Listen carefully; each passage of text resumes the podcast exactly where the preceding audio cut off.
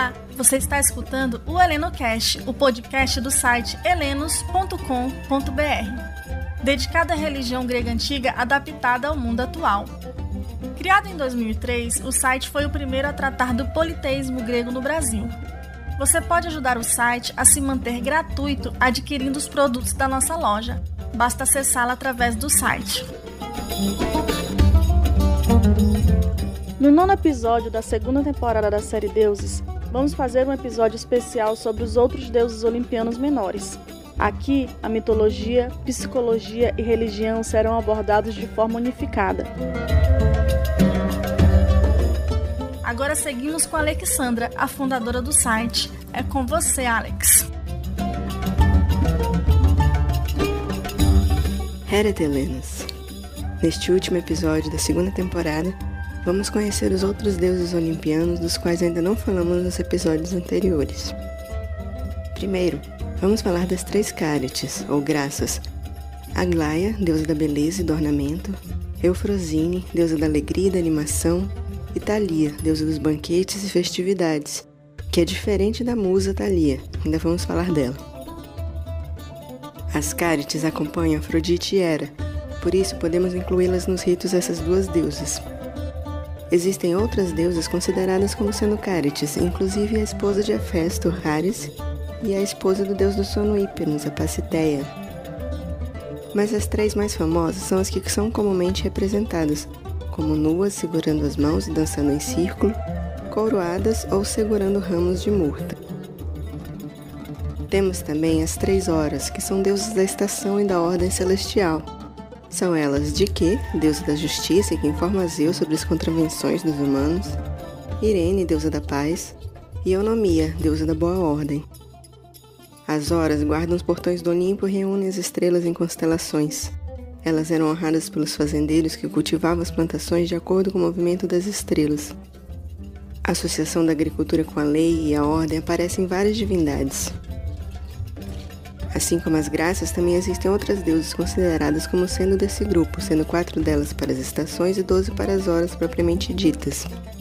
As horas podem ser cultuadas junto a Zeus e a Deméter. As horas são irmãs das três moiras, deuses que tecem os teares do destino, Cloto, Láxis e Atropos. Quando um humano nasce, a primeira moira tece o fio de sua vida futura, girando o fuso, a segunda mede esse fio e acompanha os passos e consequências das ações desse humano, e a terceira corta os fios.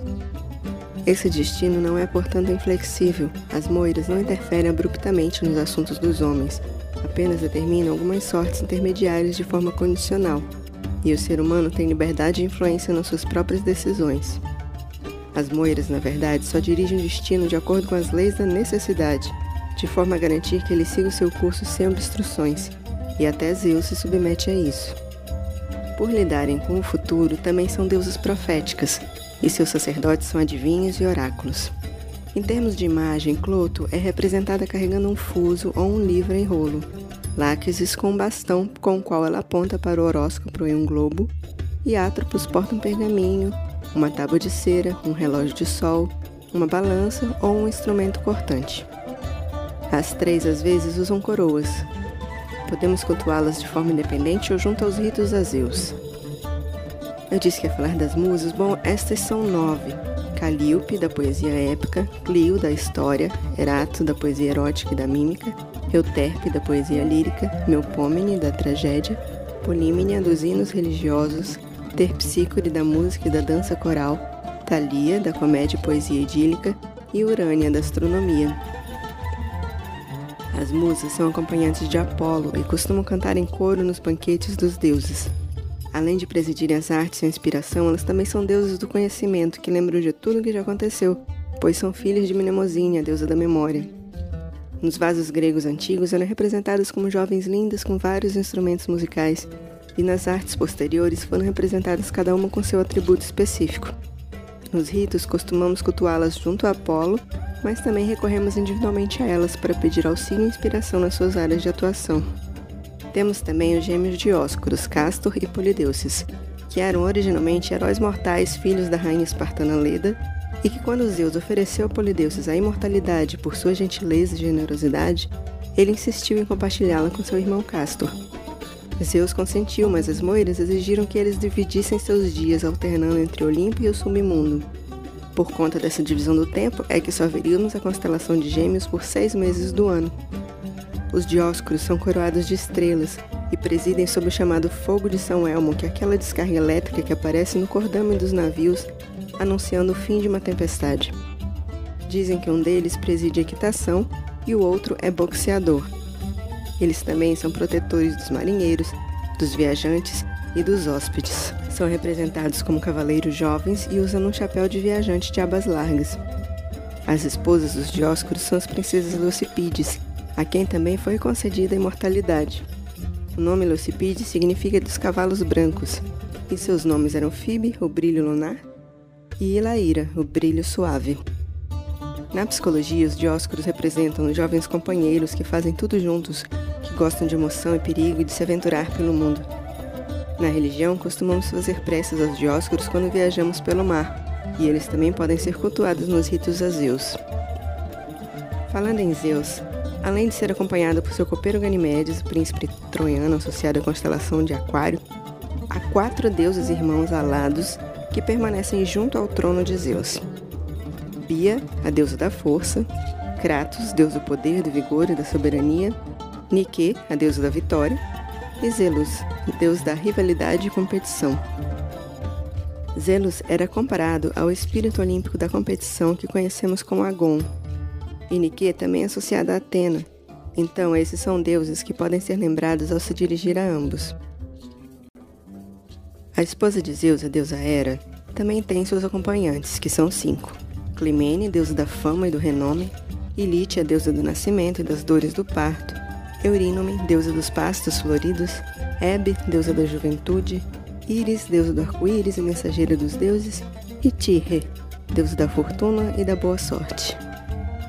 O deus Ares também possui acompanhantes, sendo eles quatro, dos quais já conhecemos dois, os seus filhos Deimos e Phobos, deuses do medo e do pânico, e há mais dois, a deusa da guerra Enio e a deusa da discórdia Eris, embora alguns autores acreditem que as duas sejam a mesma deusa.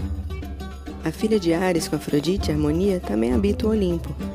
E falando em Afrodite, a deusa levou ao Olimpo sua mãe Dione, uma deusa profética, e Afrodite é acompanhada pelos três Erotes, que são deuses do desejo sexual, Ímeros, Potos e Eros.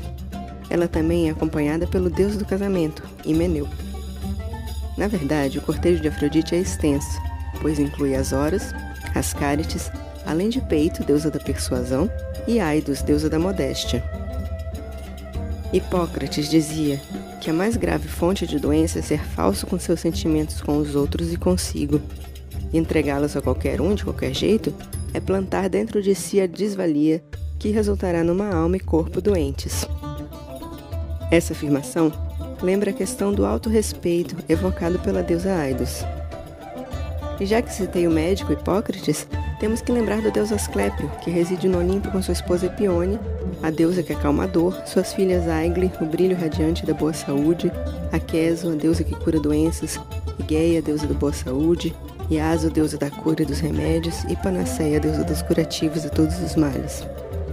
Quando Heleno precisa de cura e saúde, pode se dirigir a Apolo, a Asclépio, a Egeia e a Quiron, que é o centauro chamado de curador ferido e que foi professor de Asclépio. Também pode pedir ajuda a Atena e aos seus deuses patronos. Por falar em Apolo, sua mãe, a deusa Leto, deusa da maternidade, também reside no Olimpo. E o nome Leto me lembra de outra deusa olimpiana chamada Lité, a deusa da prece e de arrependimento. Ela segue os humanos de perto e se esforça para reparar o que foi feito. Mas quem a despreza e não a recebe, precisa pagar pelos erros que cometeu. Um herói que ascendeu ao Olimpo foi Heracles, e seus filhos Alexiares e Aniceto são os guardiões dos portões do Olimpo, conhecidos como aqueles que evitam a guerra. Heracles se tornou um deus da força e do esforço heróico, e um deus que protege as portas dos males que vêm de fora. Então é bom ter um altar ou uma placa a ele próximo à entrada da sua casa. Nessa placa costumamos usar uma frase de Diógenes que diz: O filho de Zeus, brilhante em vitória, Heracles, vive aqui. Não deixe nenhum mal entrar. Também ascenderam ao Olimpo a esposa de Dionísio, Ariadne, deusa do labirinto, e a mãe de Dionísio, Tione, deusa do frenesi báquico, que, como vimos no episódio anterior, antes se chamava Semele. Igualmente acendida está a esposa de Eros, Psique, a deusa da alma. Algumas das Oceânides residem no Olimpo, assistindo aos deuses. Uma delas é a Clemene, do cortejo de Hera, e Peito, do cortejo de Afrodite. Mas há outras que seguem Ártemis, e há também um grupo com Deméter. Assim, nós finalizamos os Olimpianos e vamos nos preparar para uma terceira temporada do Lenocast. Quem adivinha sobre qual grupo de deuses iremos falar? Mandem seus palpites e sugestões nas nossas redes sociais. Essa foi a deidade desse episódio da série. O nosso podcast será quinzenal, nas quartas-feiras, que é tradicionalmente dia de Hermes, deus da comunicação. Compartilhe o Elenocast com os amigos, curtam e sigam a gente, para poder acompanhar os próximos episódios. Vocês podem nos encontrar nas redes sociais do site, no Facebook, Instagram e Twitter, HelenosBR. Irene, paz a todos e até o próximo episódio.